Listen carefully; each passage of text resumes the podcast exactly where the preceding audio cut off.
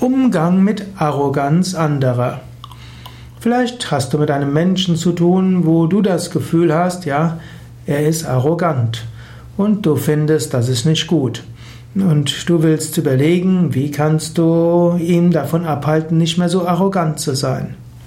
Das ist jetzt nicht so einfach. Zunächst ist die Frage, was ist überhaupt Arroganz? Das, was dir arrogant vorkommt, ist vielleicht nicht notwendigerweise arrogant. Man sollte vorsichtig sein, äh, Menschen zu beurteilen und zu verurteilen.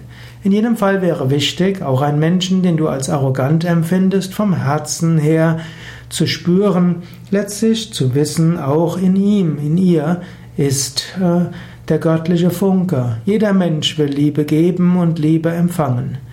Und das ist ein Aspekt. Oft ist am besten, man ignoriert die wahrgenommene Arroganz und tut einfach so, als ob sie nicht da wäre und spricht mit dem Menschen ganz normal. Ansonsten kann man auch mal am Vier-Augen-Gespräch sagen, ja, du hast das und das gesagt öffentlich, das wirkt so und so, vielleicht ist es dir nicht bewusst.